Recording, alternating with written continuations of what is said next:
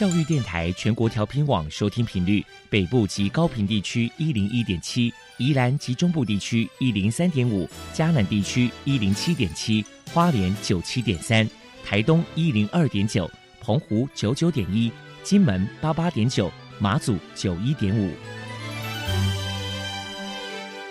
爱是包容，爱是牺牲，爱是分享，爱是服务。因为爱，特殊教育充满了无限的可能。关怀身心障碍同学的未来，用心倾听资赋优异子女的心声。欢迎老师、家长、同学们，大家一起加入特别的爱这个大家庭。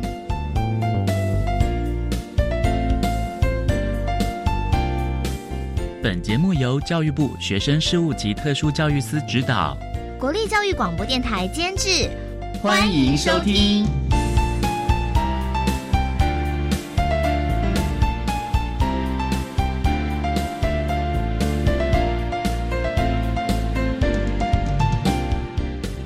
爱，我们在空中相会。欢迎您再度收听《特别的爱》，我是小莹。这个节目在每个星期六和星期天的十六点零五分到十七点播出。今天节目将为您探讨智能障碍的相关议题。首先，在“爱的小百科”单元里头，波波将为您安排“超级发电机”单元，为您邀请新竹市智障福利协进会的总干事刘玉梅刘总干事为大家说明新竹市智障。福利协进会的相关服务，提供大家可以做个参考。另外，今天的主题专访为您安排的是《爱的随身听》，为您邀请中华民国智障者家长总会的理事长刘真凤刘理事长为大家分享最重要的能力，谈智能障碍子女正向的教养策略以及培养的重点，希望提供大家可以做个参考。节目最后为您安排的是《爱的加油站》，为您邀请获得一百一十一年教育部优良特殊教育人员荣耀的国立新竹高级工业职业学校的王若全老师，为大家加油打气喽！好，那么开始为您进行今天特别的爱第一部分，由波波为大家安排超级发电机单元。超级发电机，亲爱的家长朋友，您知道？有哪些地方可以整合孩子该享有的权利与资源吗？无论你在哪里，快到发电机的保护网里。特殊教育网网相连，紧紧照顾你，一同关心身心障碍孩子的成长。Hello，大家好，我是 Bobo。今天的超级发电机，我们特别邀请到新竹市智障福利协进会的总干事。刘玉梅女士来跟大家介绍一下协会的相关服务。那想请教一下您，就是说，那我们知道说协进会这边的服务啊，项目非常的多元，有分成个人服务或者是家庭服务这个部分，要不要请您先来介绍这个个人服务的这个部分包含了哪些项目呢？真的，因为我们障碍孩子他的这样的障碍是不可逆的，是一辈子的哈，所以呢。针对这些心智障碍的孩子，如果呢他到十八岁离开了我们的一个这样的教育体系的话，如果他无法进入职场，然后需要一些比较长期呃这样的支持照顾的话。我们目前协会有三个社区式的日间照顾服务中心，然后可以提供他们白天八点到下午五点的一个这样的日间照顾服务的部分。那如果说他的能力呢，在培力之下，他可以到职场工作的，那我们有支持性的就业服务，那我们会有就业辅导员帮他们和工作找到适合他，应该说身心特质的部分的一个工作，让他到职场，然后给他一个这样的协助。那他到职场去工作之后呢，因为这些障碍孩子他们需要长期的支持。他们不可能放到职场去，然后就可以自己去面对所有的问题。所以，我们后端呢，就成立了一个我们的青年的一个这样自立生活的服务方案。最主要的协助这些在职场工作的青年呢，他们呢有自己的有伴团体，然后他们可以为自己呢在职场工作当中有了赚钱，未来怎么样在自己的生活当中有一些呃让自己可以在职场更稳定，成为一个这样的一个生产力的人员。所以呢，这是我们目前在个人的。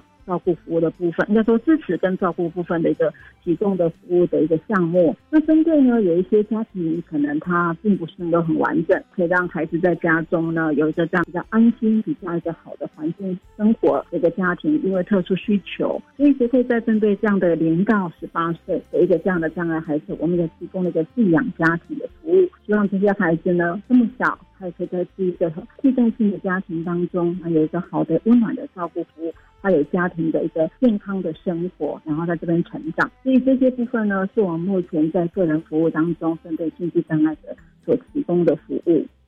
也是非常丰富的这个服务。那么再来，可能想请教一下您，就是说，那如果是针对家庭服务的这个部分，要不然请总干事来介绍一下有哪一些服务项目呢？啊，针对家庭呢，真的是说来话长了哈。因为家庭呢，真的是照顾这样的一个心智障碍者，我相信这是一辈子都要去面临的一些课题。那所以从孩子出生哈，一直到他呃未来成长，又甚至呃在到年老，都是需要一些支持的部分。这样的一个过程当中，家里呢背负着非常多的心理负担，所以这个家庭需要去支持。呃，在这样的服务当中呢，我们呢是八十七年就开办了临时跟短期的托育照顾服务，也就是说，这是一个呃让父母可以喘息的一个这样的一个短期的服务方案。当你家里你要临时去，像今天假日啊，你想去跟朋友们，你去喝个喜酒，或跟朋友们喝个咖啡，或者去逛逛街，让自己会喘口气，然后可以为未来的心情做一些更好的准备的时候，那孩子没有办法带出门，那也也就是说，呃，他你自己需要喘息嘛，那你就可以打通电话给我们，那我们就安排。受过训练合格的这样的托服务员到家里去提供你的这样的短期的照顾服务、临时的照顾服务，让你可以放心的去办你的自己事情也好，或者出游也好，就是我们的临时跟短期托育的部分。那我们刚刚提到，在个人照顾的部分呢，我们有一个社区式的日间照顾服务。那社区式的日间照顾服务呢？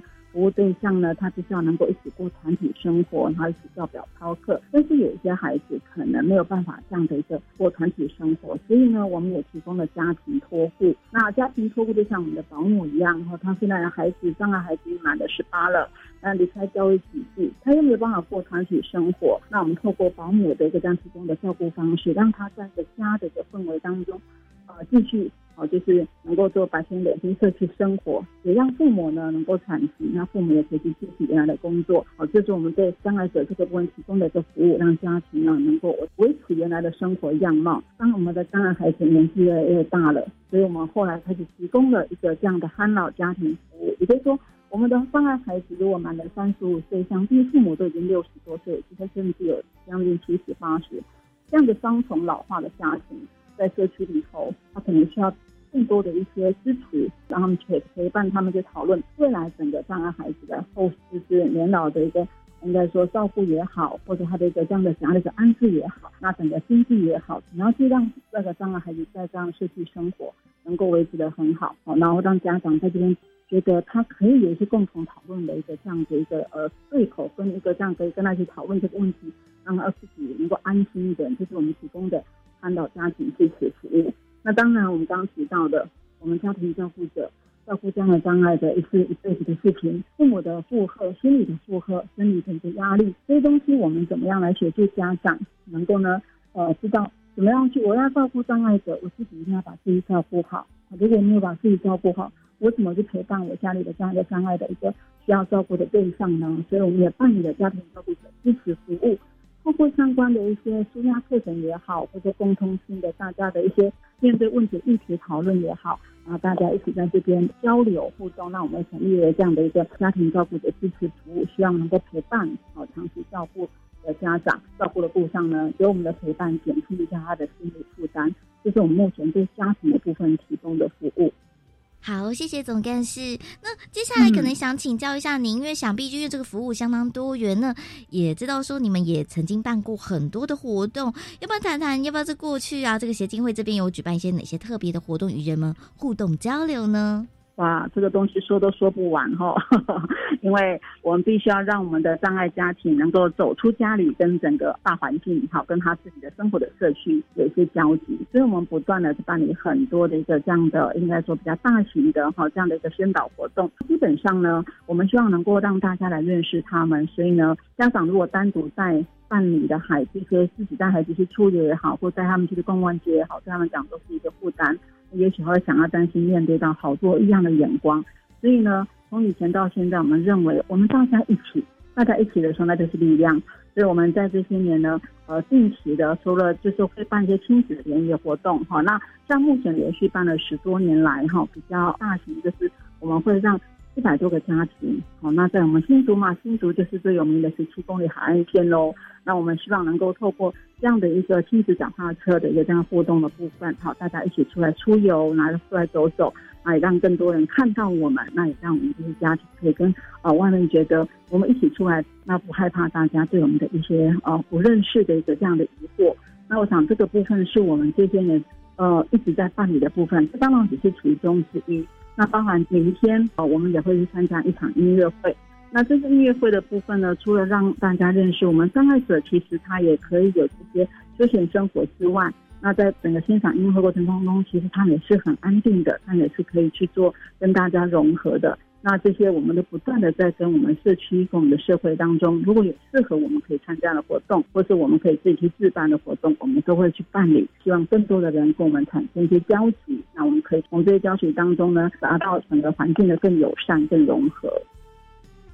那再来呢？可能想请教一下总干事，就说协会呀，针对新的一年当中，不晓得有什么样的未来的新规划呢？我们的每一年每一年哈，都会从我们当年做服务当中发现一些新的议题，那这些议题未必是现在的呃相关的政府的福利当中是能够涵盖到的一个服务，所以呢，我们就还有很多的发想。接下来我们刚刚提到的，就是说，哎，我们刚刚在做我们的就业服务跟自立生活。那我们发现，从憨老家庭服务当中，发现我们的家长年长了，那我们这个障碍者未来他在我们的培育之下，他可以工作了，然后他能不能独立生活在社区？那即使父母离开了，他真的可以自己在社区能够安身立命，在自己成长的环境，而不需要一定要到机构去。哦，所以这是我们未来对这样的一个服务的一个想法。那我们会提供的是独立生活，哦，社区独立生活的支持服务。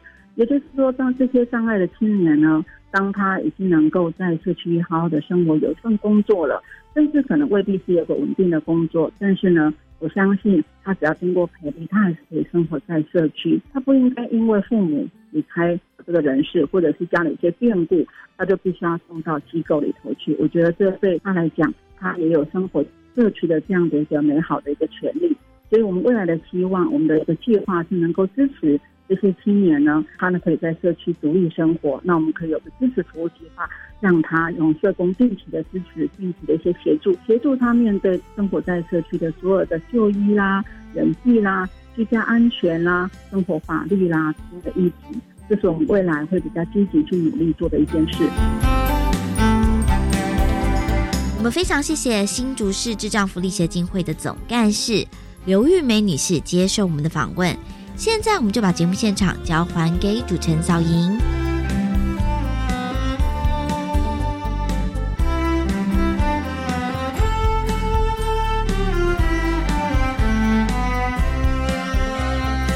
谢谢新竹市智障福利协进会的刘玉梅总干事以及波波为大家介绍了相关的资讯，希望提供大家可以做参考。您所收听的节目是。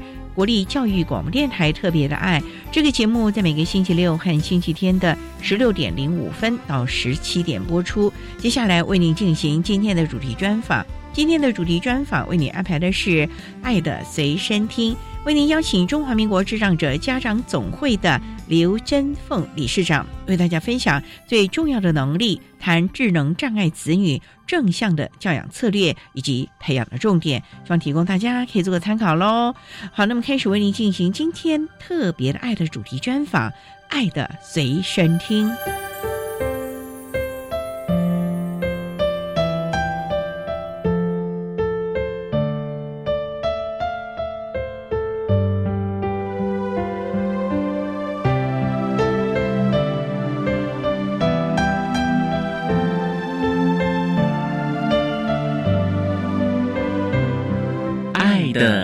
身听。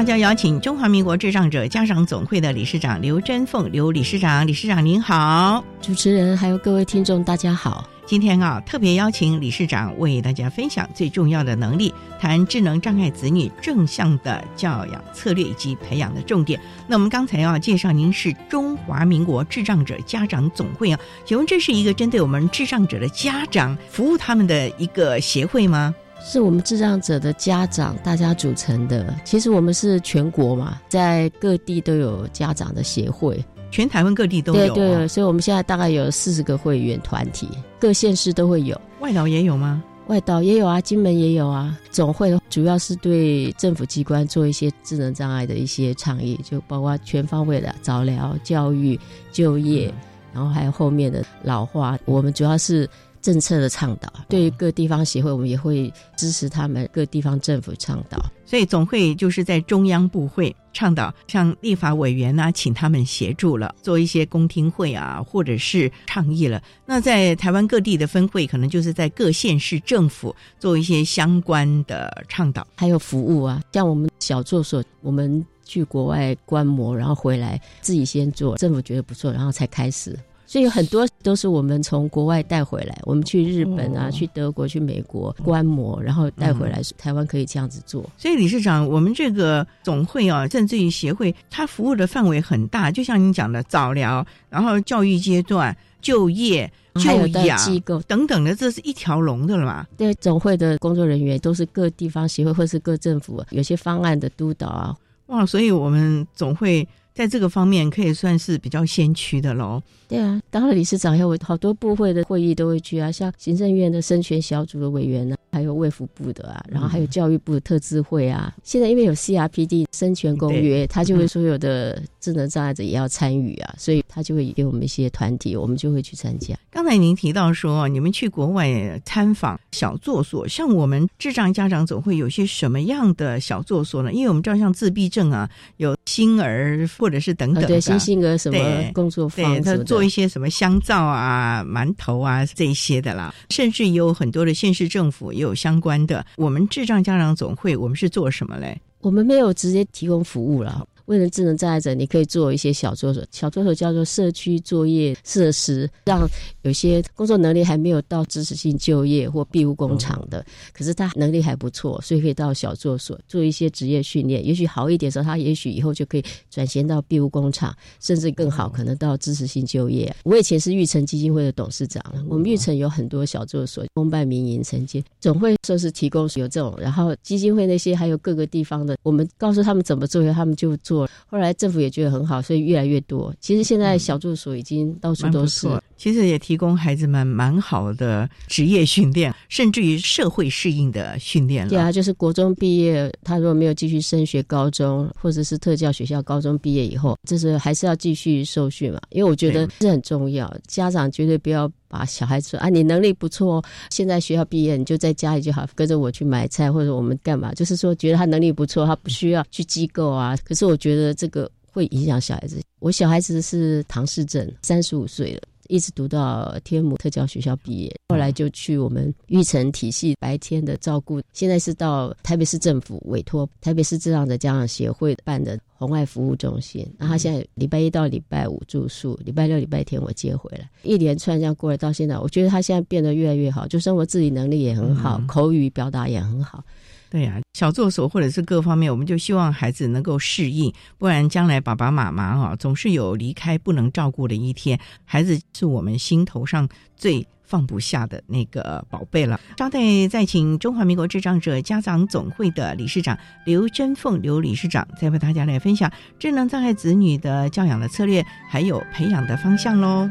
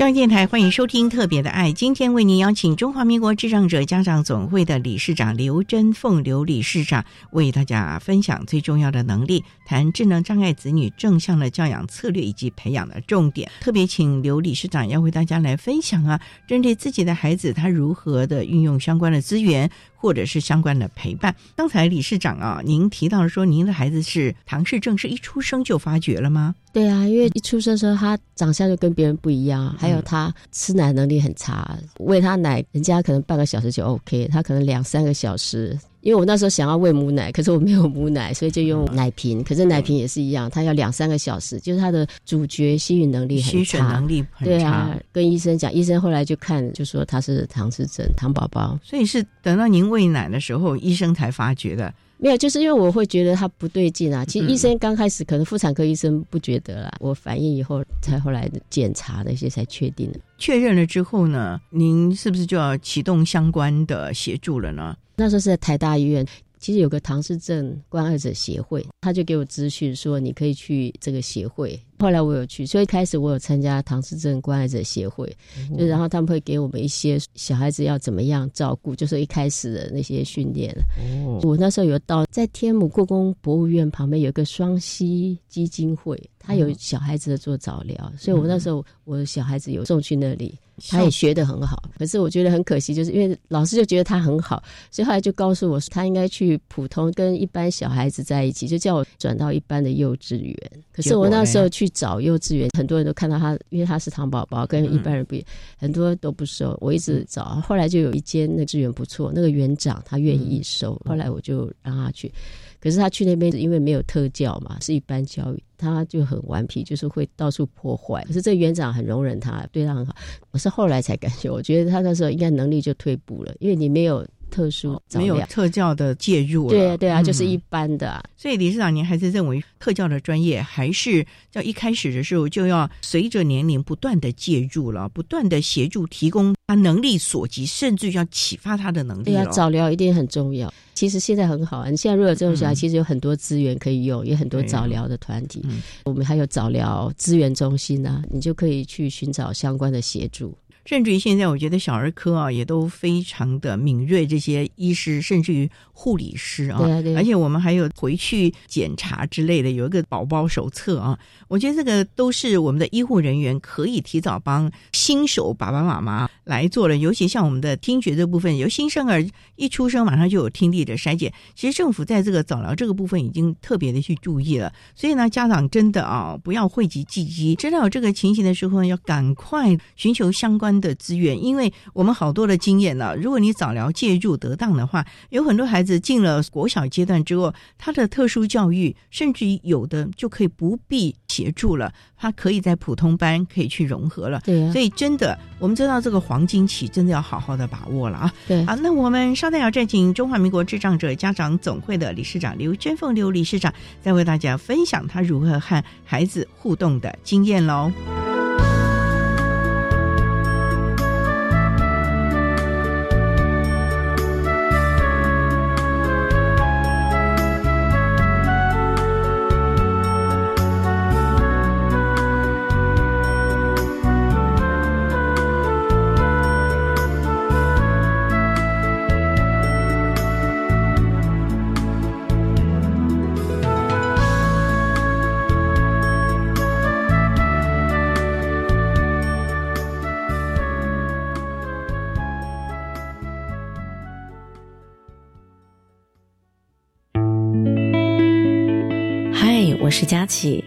每周一到周三晚上十一点，会在月光协奏曲节目中和您道晚安。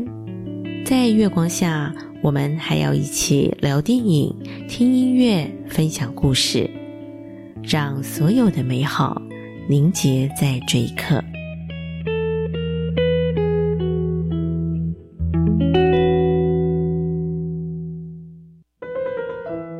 我想利用时间找打工赚钱。我看到网友分享有那种短期薪水高的工作，听说只要帮忙打电话就好。哎诶，这资讯来源安全吗？安全吧。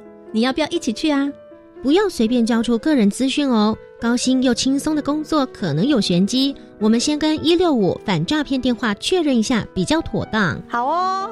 以上广告是由教育部提供。阿明，你户籍迁过来后，有到这边的农会重新申请参加农保吗？哈，要重新加保哦。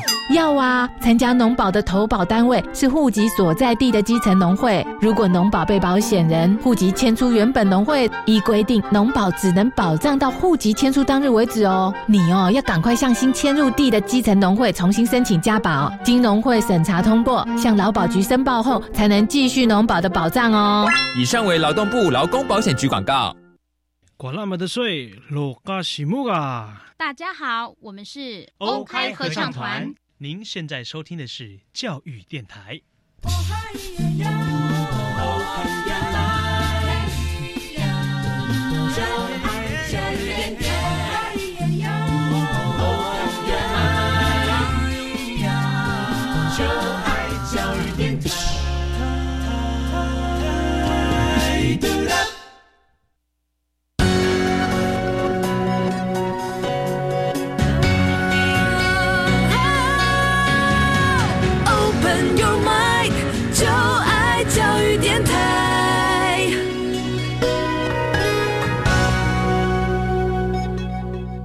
电台欢迎收听《特别的爱》这个节目，是在每个星期六和星期天的十六点零五分到十七点播出。今天为您邀请中华民国智障者家长总会的理事长刘真凤刘理事长为大家分享最重要的能力，谈智能障碍子女正向的教养策略以及培养的重点。今天呢，刘理事长将会以他的经验为大家来分享。早疗呢，或者是在学习阶段，甚至于现在孩子已经三十多岁了，如何进入我们的社区家园做一些的分享？那刚才李市长您提到了，早期呢在双溪有个基金会，故宫那个地方早疗做的不错，可是因为训练了一下，觉得学习的能力不错，所以就进入了普通幼儿园，可是反而因为没有相关的专业介入，所以您觉得孩子的能力反而退步了？您是怎么发觉孩子好像有点退步了，不像在双溪基金会的时候那么的好了呢？因为在双膝训练的时候，他的回应啊那些，你会觉得真的就是进步啊有什么的。可是到了一般幼儿园，因为他口语能力也不好。不会表达，所以他跟一般小孩子互动也不好，所以常常就是一个人在那边。那一个人在那边，他可能就会觉得无聊，他就会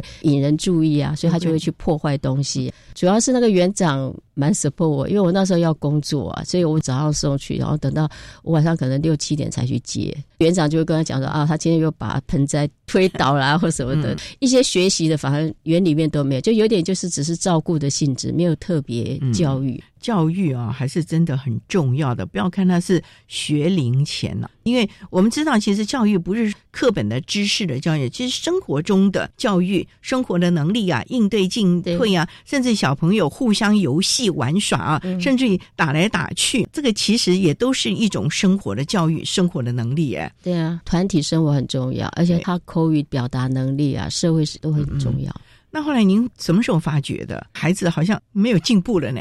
过了一年吗？没有没有，其实你自己也有感觉得到，可是因为你又有工作，那时候也没有早疗体系，就除了庄西那个以外，我那时候也没有其他的，所以就只能让他继续在这个普通幼儿园。那后来小学怎么办呢？小学其实我有给他上私立的光仁哦，光仁哦，对啊，光仁他有个特教班，光仁很认真啊。我住北投，光仁在万华，开车其实绕一个台北市，这样早上送他去，然后那边老师也很认真，可是。小孩子回来就很痛，为什么？因为他们特教班虽然是教特教班，可是他是跟一般教学一样，就教他波波摸佛啊，就是跟一般教育体系一样。哎呦！可是我小孩根本学不来，所以回来每次功课啊，所以我反而那时候很累，晚上做功课啊什么，小孩又不会，然后我又觉得你压力很大，因为你的工作也很不轻松哎。对呀，后来一直读到三年级，实在不行了，就把他转回北投国小就近了。哎，北投国小。他有特教班吗？北投国小那时候有啊，哦，那你觉得他的特教有帮助到孩子了吗？北投国小那时候啦，也是在照顾的性质。哦我觉得教育比较少。三十多年前，对对，这个我觉得比较特殊教育，大家不是那么的了解，而且大时候啊那时候比较不重视嘛，老师只是以特教老师做跳板而已，反而是家长彼此之间，因为有些家长就会跳下来当志工一样，就是在教室里面，哦因为有时候小孩子上厕所什么都要协助啊，吃饭也要协助，那嗯老师是不会想要去管这一块的啊，而且那时候也没有像现在有教师助理员呢、那我想讲，李上那个时候你们有在家里面教小朋友生活，例如说吃饭啊、如厕啊，基本的生活。那我们会。去教他，可是我觉得我们一定没有没有专业老师好，对啊，那这样子会不会搞得你们自己脾气就上来？因为老师教不会啊，而且再加上白天工作其实也好累了，说不定你还把你的公务啊带回家，可能还要继续加班，然后又看到孩子，你真的是心力交瘁吧？那时候。可是我觉得我那时候很蛮幸运的，嗯我小孩国小的时候，班导师还不错，因为我哦说我工作比较忙，因为他们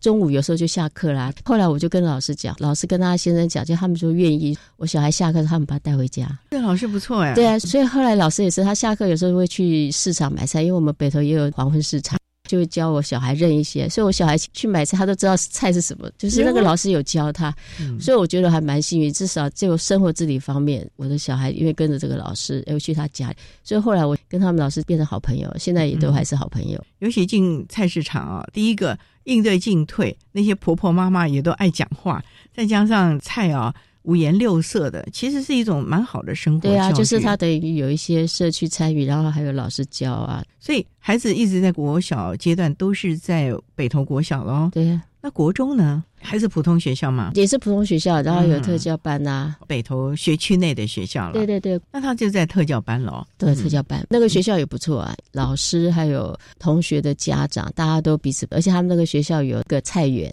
他就是在北投行天宫旁边。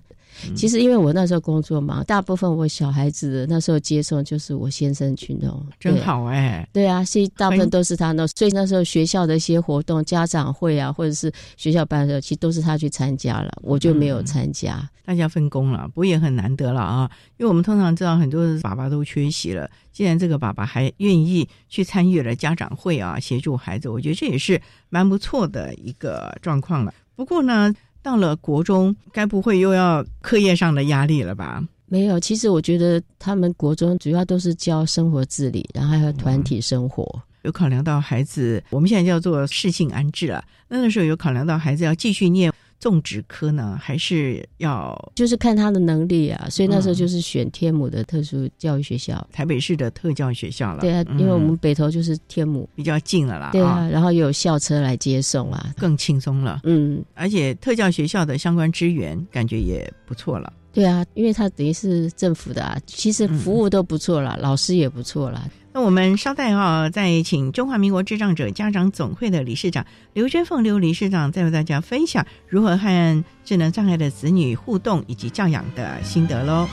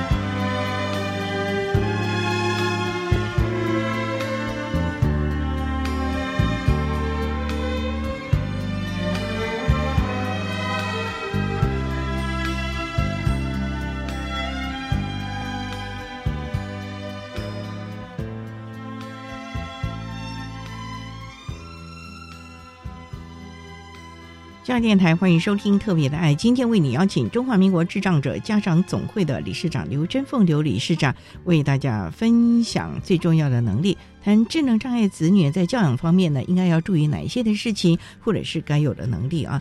刘理事长，您虽然说啊，因为在孩子成长过程中啊，非常的忙碌，可是孩子毕竟啊在所有的教育阶段也都获得了老师还蛮正向的协助或者是教导。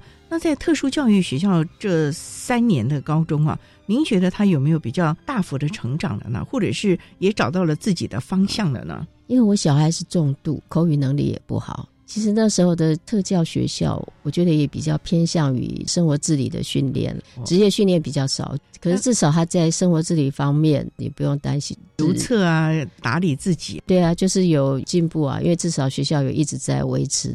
那毕了业之后，你是把他安置到哪里呢？毕业之后，我先去我们玉成，在那个石牌有个永民发展中心，就是白天的照顾的地方，日照中心。也不叫日照中心吧，因为白天照顾的那个地方，或者是专业人士，然后就是给他做，也是一样，就生活自理的训练啊，然后有时候可能会做一些小的。比如说，哎，对，小小的手工，比如折个盒子啊，或什么的。因为我觉得小孩子一定要训练，是因为像他之前有个同学，其实能力很好，我觉得他都可以去就业了。可是他妈妈就特教学校毕业以后就没有让他去发展中心啊，也没有去哪里，就什么都没有，就待在家里。最后有一次我在市场有碰到他，他儿子以前都能言善道，也是糖宝宝，很会讲话。那时候看到他就看着地上，就是完全没有回应，就是完全变一个人啊，能力我就觉得变得比我儿子还差。这我儿子看到人。人还会打招呼啊什么的，所以啊，就算是离开了学校体系，如果有小作所或者是相关的支持就业。或者是机构也应该把孩子放过去，因为孩子不能窝在家里，因为窝在家里大概就只有家长爸爸妈妈，可是爸爸妈妈也要忙啊，没空去面对他，或者是跟他聊天呢。那在这个小作所或者是相关的，还有同才，甚至于老师，总是想方设法的，不管是室内的、户外，甚至有时候还有一些相关的参访的活动，就让他们不要跟社会脱节了。像你的孩子在目前的这个小作所，有些什么样的活动呢？他现在不是在小住所，他现在是在住宿机构。哦，住宿机构，可是他们住宿机构也有日间班呐。他虽然是住宿，所以他白天他还是有上课啊，就是他们有排一天行程啊。因为我前面是日间，因为我工作比较忙啊，然后然后后来因为常常接啊什么，就时间很赶啊，所以后来有住宿机构就转到住宿机构啊。所谓的住宿机构是晚上可以住在那里啊。可是我觉得去那边很好，因为之前他在永明发展中心，后来有到裕民，就是我们在石牌有好几个日间的。他以前在永明，后来又到裕民发展中心。因为他白天，然后他喜欢打扫，所以一个礼拜有时候出去帮人家打扫一两次嘛。那那时候他就会很高兴，开心。哎，对他就会很早很期待赶快去中心。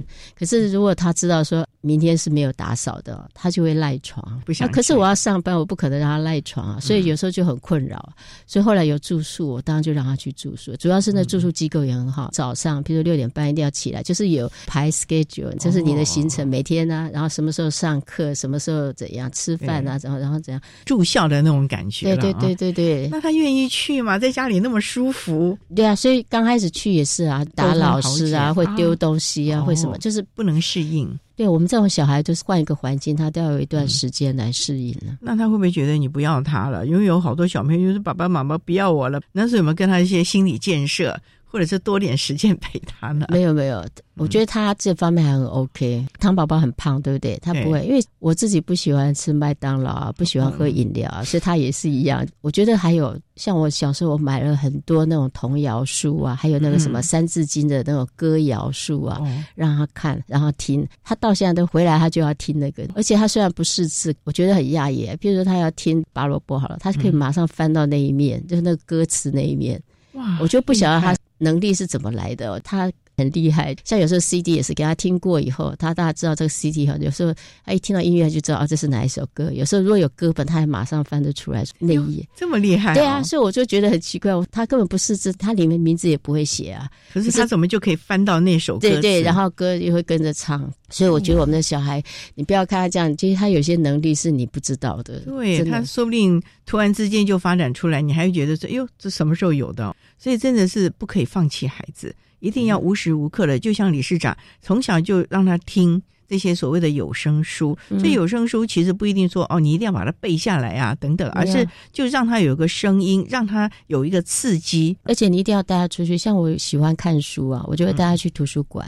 哦那我也会听音乐会，我会带他去听音乐会。有些小孩子是没办法带他们出去的，会大叫什么，他不会。听音乐会，哦他很厉害。像你知道，我们像有听音乐会，有时候一首乐曲跟一首乐曲中间你是不用拍手的，对不对？对要等到一段落再拍。对对对，他也会知道。我就觉得，真的你要带他出去，他有一些察言观色，他会知道说这时候该做什么，这时候不该做什么。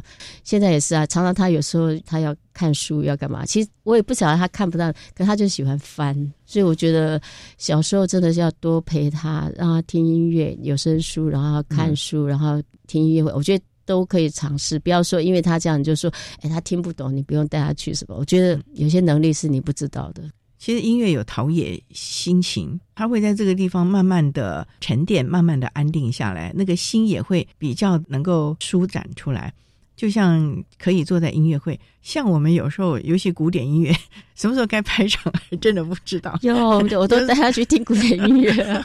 真的，我们也要察言观色，看到别人拍掌了，我们才赶快跟着拍，不然呢就很忐忑不安，真的很怕。因为古典音乐中间有时候会停很久啊，对对。然后你到底该不该让我看看左邻右舍？因为我觉得你儿子这一点比我们还强哎。对啊，对啊，嗯，这也是从小陪着他训练他的嘛。嗯对啊，就是他，你就会知道，其实他真的很会察言观色。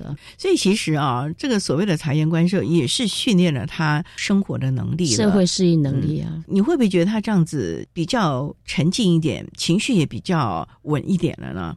因为有这个音乐的聆听啊，等等，所谓的休闲的能力呢？有啊，如果他脾气不好，或者是你觉得他很燥的时候，如果你放音乐，他真的他会马上就会融入里面。尤其是他喜欢听的歌的话，嗯、他会跟着唱啊，跟着干嘛的，我觉得很重要，蛮好的啊。好，稍待啊，我们再请中华民国智障者家长总会的理事长刘珍凤刘理事长，再为大家分享智能障碍子女的教养，还有如何相处喽。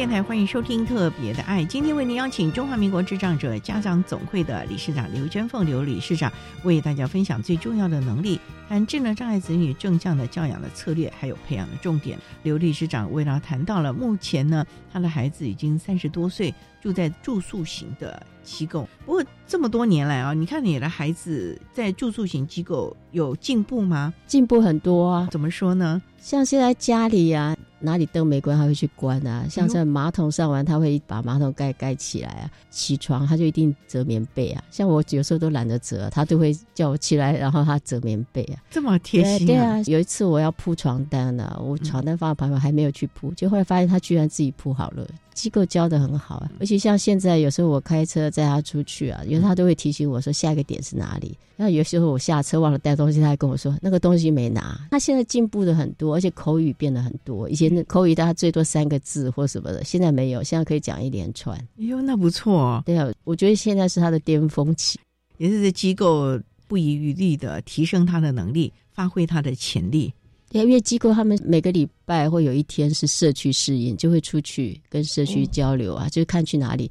比如有时候可能去家乐福啊，那有时候可能去别的老人机构啊，服务别人。而且他们固定有时候会有跳蚤市场，他就会要我们募集一些二手的，啊或者是新的就不要用的，因为他们在那中校新生站那边有一个中校公园，他们就会在那边办跳蚤市场，每次回响很好，就是跟社区适应的很好。他的住宿的是在哪里啊？台北市吗？在济南路市场上面，就是济南路跟那个新生南路口哦，那边哦，哎，信安市场，平常就在那边上课嘛。对呀，三楼就是图书馆，所以他们也很方便啊。他也很喜欢看书。对对啊，而且他们下雨后，他像他们就会有十二张牌子放在桌上。他们住四楼嘛，四楼走到一楼，一楼再回来四楼，然后就拿一张牌子，就比方说我走一圈。然后他们就会走十二圈，就是每天还是有运动。下雨天不能出去的话，而且他们还有空中花园，他们有哎有种菜有干嘛，所以有时候他们也去上面去活动。他们很乖耶，像我们一般人叫你走十二圈，累了才不管你呢。他们很乖哦，使命必达。是这样，小孩比较执着固执，就是你如果让他习惯以后，他就会觉得说这是他非做不可的事。你如果说不让他做，他可能就盯在那里，他可能就不高兴了。所以啊，我们是不是也可以善用他的这个固着的行为，把一些好的生活的能力，或者是该有的一些规矩啊？把他从小就建构起来，这样子他的生活常规就会比较好一点。对啊，所以老师很重要啊，就是你要细心教导，觉得他有哪些别人看起来是不好的行为，可是你可以从这不好行为利用这个来做一些，让他可以转成好的行为或者学习的行为啊。礼拜一到礼拜五都住在那嘛，礼拜六才回家。对啊，有时候我礼拜五晚上接，有时候礼拜六接。那有时候如果真的不能接，我觉得我们台北市很好，有临托制度啊。像如果有活动或干嘛，我没办法的话，就是临托给老师，所以他也很开心。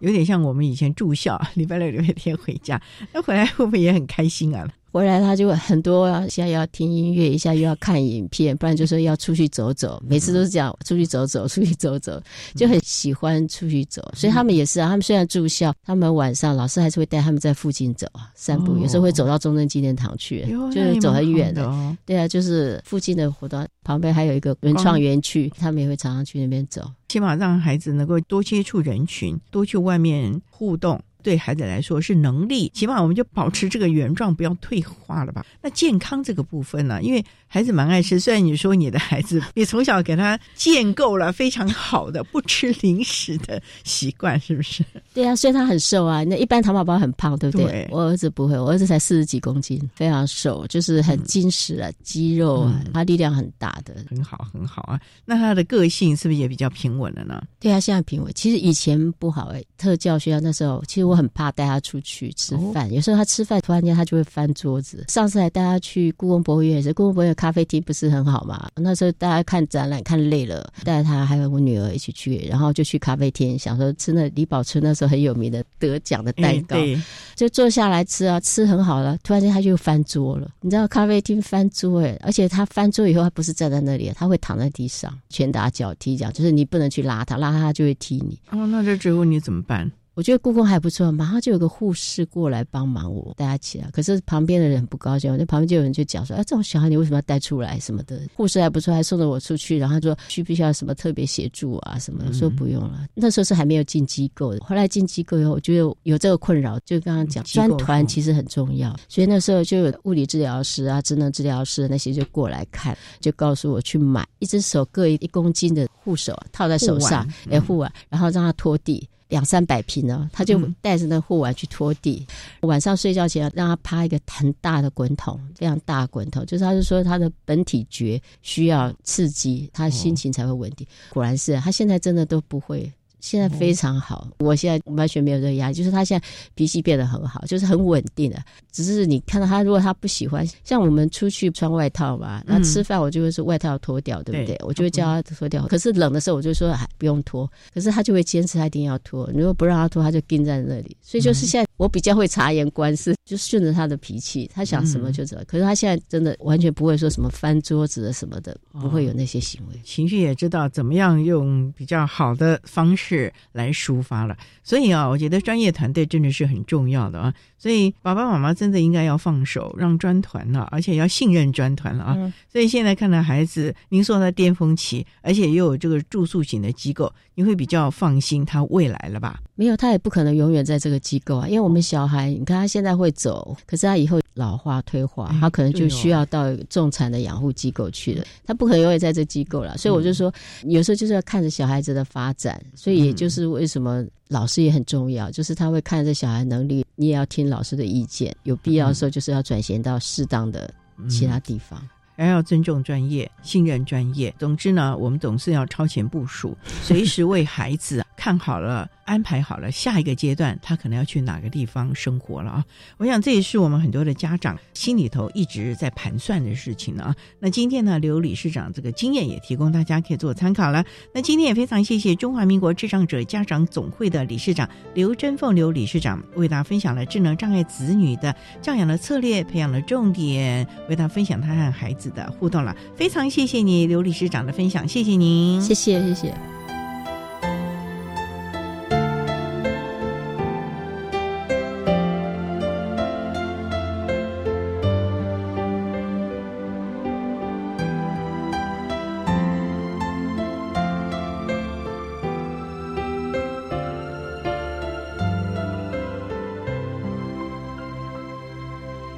谢谢中华民国智障者家长总会的刘珍凤女士为大家分享了智能障碍子女正向的教养策略，还有培养的重点，希望提供大家可以做个参考了。您现在所收听的节目是国立教育广播电台特别的爱节目，最后为您安排的是爱的加油站，为您邀请台北市立大安高级工业职业学校的谢佳楠老师为大家加油打气喽。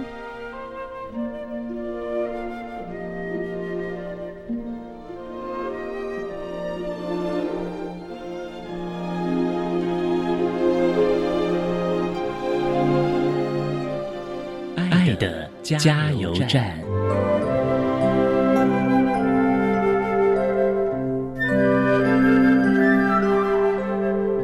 各位听众，大家好，我是台北市立大安高工的特教老师谢家南。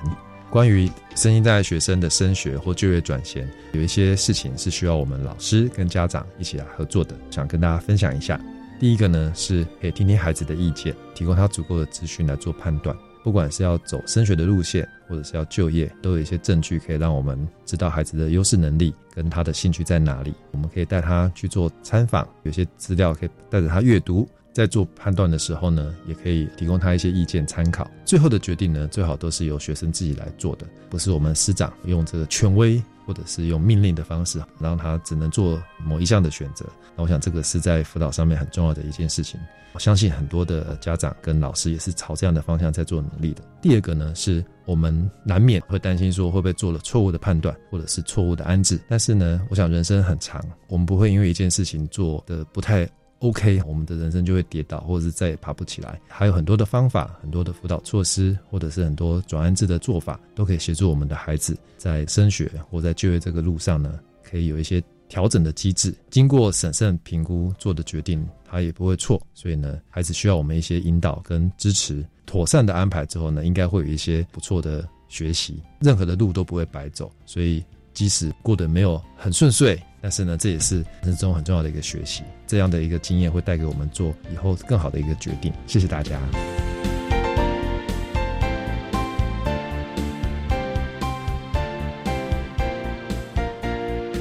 今天节目就为您进行到这了，感谢你的收听。在明天节目中，为你邀请获得一百一十一年教育部优良特殊教育人员荣耀的国立新竹高级工业职业学校的王若泉老师，为大家分享学会适应社会的能力，谈高中教育阶段智能障碍学生教学的策略以及职业转衔注意的事项。提供大家可以做参考了哦，感谢你的收听，也欢迎您在明天十六点零五分再度收听特别的爱，我们明天见了，拜拜。